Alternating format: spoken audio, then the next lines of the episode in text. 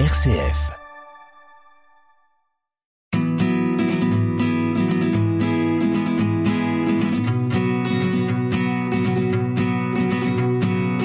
L'histoire de l'œuvre d'Orient a 150 ans.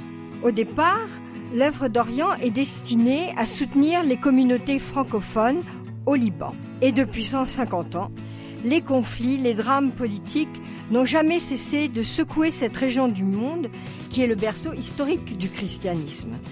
Eh bien, pour nous parler de cette situation compliquée et de cette belle association vieille mais tellement dynamique, nous recevons aujourd'hui Monsieur Jean-Christophe Bobin, qui est délégué du diocèse de Reims pour l'œuvre d'Orient. Bonjour monsieur. Bonjour Laure, merci beaucoup de m'inviter. Je suis vraiment très heureux d'être avec vous et bonjour à tous les auditeurs de RCF Champagne. Voilà, bah, écoutez Jean-Christophe, on va peut-être commencer par une question toute simple. Quelles sont les priorités euh, de l'œuvre d'Orient aujourd'hui?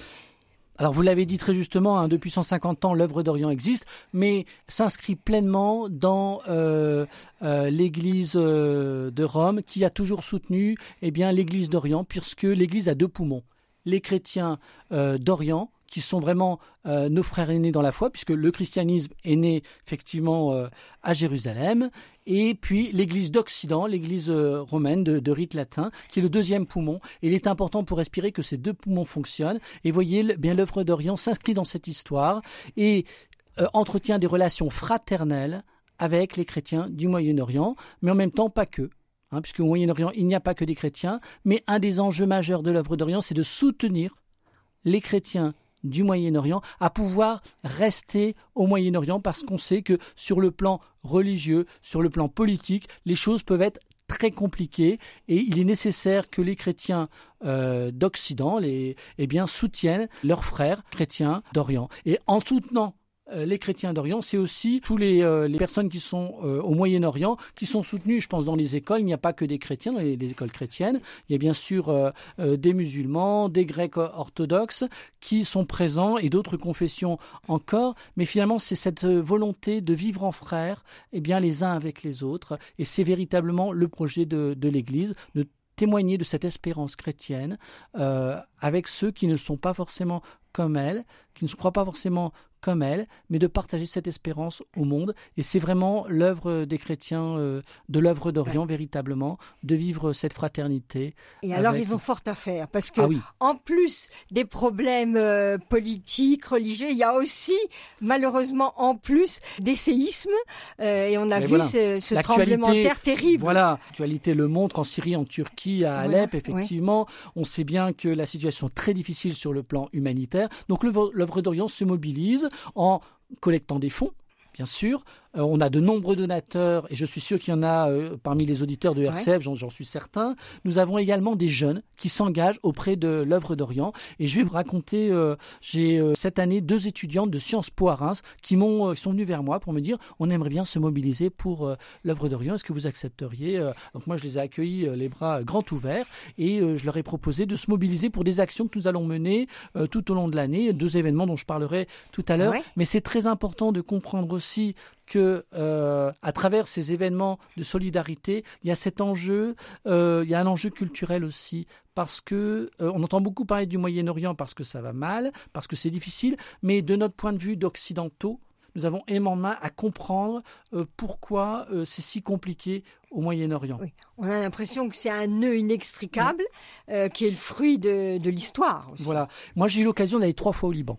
Et ça a été pour moi vraiment une découverte et une compréhension euh, de cette question euh, politico-religieuse au Moyen-Orient. Voyez-vous, euh, nous, en France ou même en Europe, mais particulièrement en France avec la question de la laïcité, eh bien, sur ma carte d'identité, c'est marqué Jean-Christophe Bobin, ma date de naissance, mon lieu de naissance, et c'est marqué votre adresse et puis ma nationalité. voilà. Mais en aucun cas vous pouvez savoir votre que je religion. suis ma religion. Voyez, mais quand vous êtes, alors je parle du Liban parce que je connais le Liban, mais quand vous êtes au Liban, c'est la première chose qui apparaît.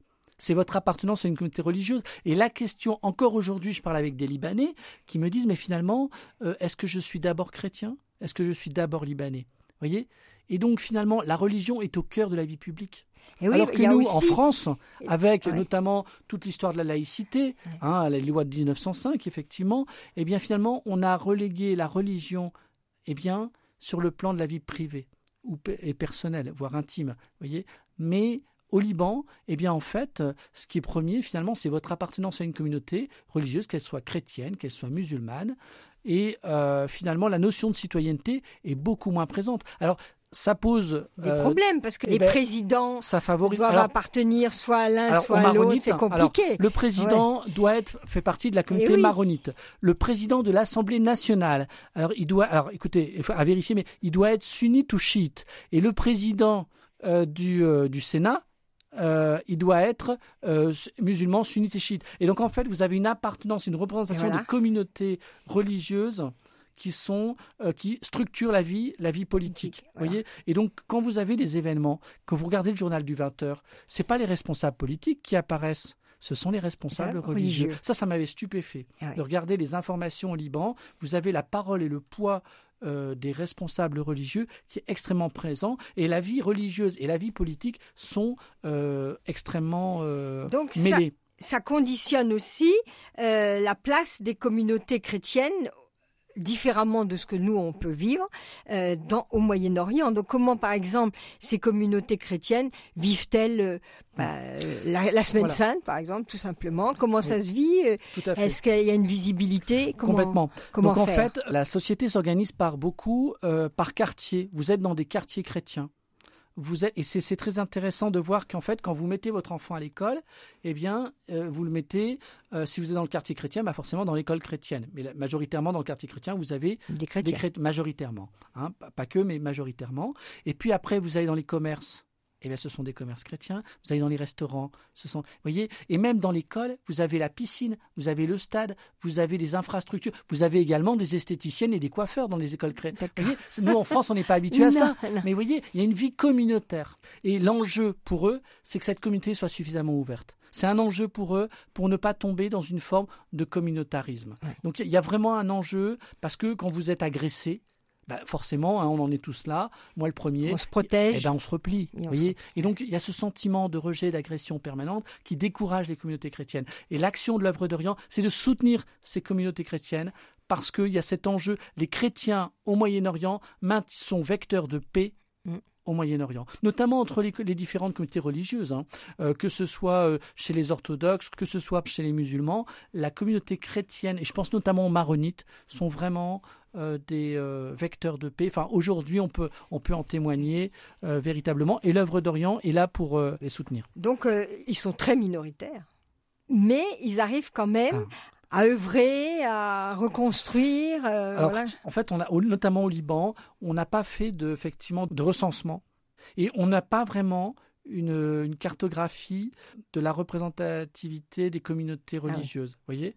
Parce qu'il n'y a pas eu de recensement et qu'effectivement, on n'a pas vraiment euh, d'éléments euh, tangibles pour dire, ben voilà, la communauté chrétienne maronite, tant, la communauté grecque orthodoxe, tant, la communauté sunnite, tant, la communauté chiite, les druzes, voyez, voilà. Par contre, il y a une répartition quand même par région géographique. Oui, quand même. Hein, voilà.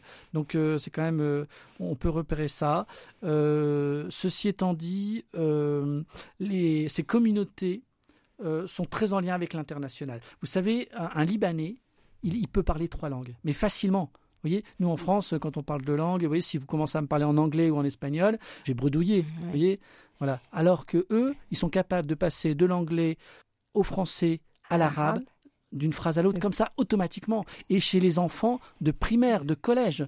Et ça c'est très intéressant le système éducatif au Liban. Moi les écoles que j'ai visitées dans le cadre de jumelage eh bien dans l'enseignement catholique on voyait les apprentissages des enfants se faire alors je vous dis un exemple le par exemple tout ce qui est littéraire se fait en français. D'accord. Mais dès la maternelle voyez tout, alors vous allez me dire on fait pas de littérature mais quand même j'ai vu les enfants maternels nous réciter des comptines en français les enfants de maternelle voyez et à partir de, l'école et du collège, les maths, par exemple, vont être en anglais. Vous voyez, c'est quand même intéressant. Et l'arabe, souvent, est parlé à la maison. Donc, les enfants sont trilingues. Vous voyez? Et ça, c'est quand même extrêmement ordinaire. Alors, c'est extraordinaire parce que ce sont des, familles mises énormément sur l'éducation. Et ils, sont, prêts à payer. Ils sont ouverts sur le monde avec trois langues. Il y a une ouverture, ah bah, évidemment, il y a une ouverture. Bon, historiquement, le Liban c'est quand même un pays, un pays euh, commerçant. hein, euh, Vous avez le commerce notamment du bois, du Exactement, exactement. Ne dites pas un Libanais que c'est un Arabe, que c'est un Phénicien. Vous voyez, moi, je, pour moi, c'était la. Mais non, euh, vous voyez. donc c'est très intéressant, effectivement. Vous et alors, est-ce qu'il y a des liens qui se tissent entre les chrétiens d'Orient et l'œuvre d'Orient et la région? Est-ce qu'il y a des choses qui se font euh, Des jumelages notamment, euh, entre les écoles, entre les paroisses, ah bon. euh, selon les diocèses, et euh, la volonté des, des, évêques aussi de favoriser ça, puis d'avoir des personnes qui acceptent de s'en occuper. Vous voyez, moi sur Reims aujourd'hui, je suis tout seul, et j'en profite pour lancer un appel. C'est des gens qui sont prêts à rejoindre l'équipe. Alors, quand je dis que je suis tout seul, il y a deux étudiants de Sciences Po qui nous ont rejoints, Mathilde et Garance, que je salue si elles, elles écoutent RCF, mais vraiment à lancer un appel pour donner de la visibilité euh, de l'œuvre d'Orient sur le diocèse de Reims, de mener des actions, et nous allons en avoir bientôt deux auxquels, et c'est la raison de ma, venue. Voilà, parlez-en. Alors, vous avez euh, une première, un premier événement qui va être une conférence sur la géopolitique euh, du Moyen-Orient. Hein, et des, des, des questions des, des, chrétiens au Moyen-Orient avec Monseigneur Golnisch. C'est euh, le directeur général euh, qui est président de l'œuvre d'Orient. Et qui en parle en magnifiquement. Et eh ben voilà. Hein, donc c'est une opportunité. Je vous invite vraiment. Donc c'est à l'ICP de Reims. Donc c'est de 17h30 à 19h30. Donc je vous invite vraiment eh bien, à vous inscrire à cette conférence. Vous tapez euh, ICP de Reims et conférence et vous allez tomber sur le site voilà, et de vous inscrire parce que les places sont limitées. Puis il y aura bien sûr euh, un appel aux dons, mais euh, ça reste ouvert, le concert reste ouvert et gratuit. Et donc encore grand merci et soutenez le plus possible donc l'œuvre d'Orient pour tout ce qu'elle fait. Au revoir Jean-Christophe et à bientôt chers auditeurs. Au revoir.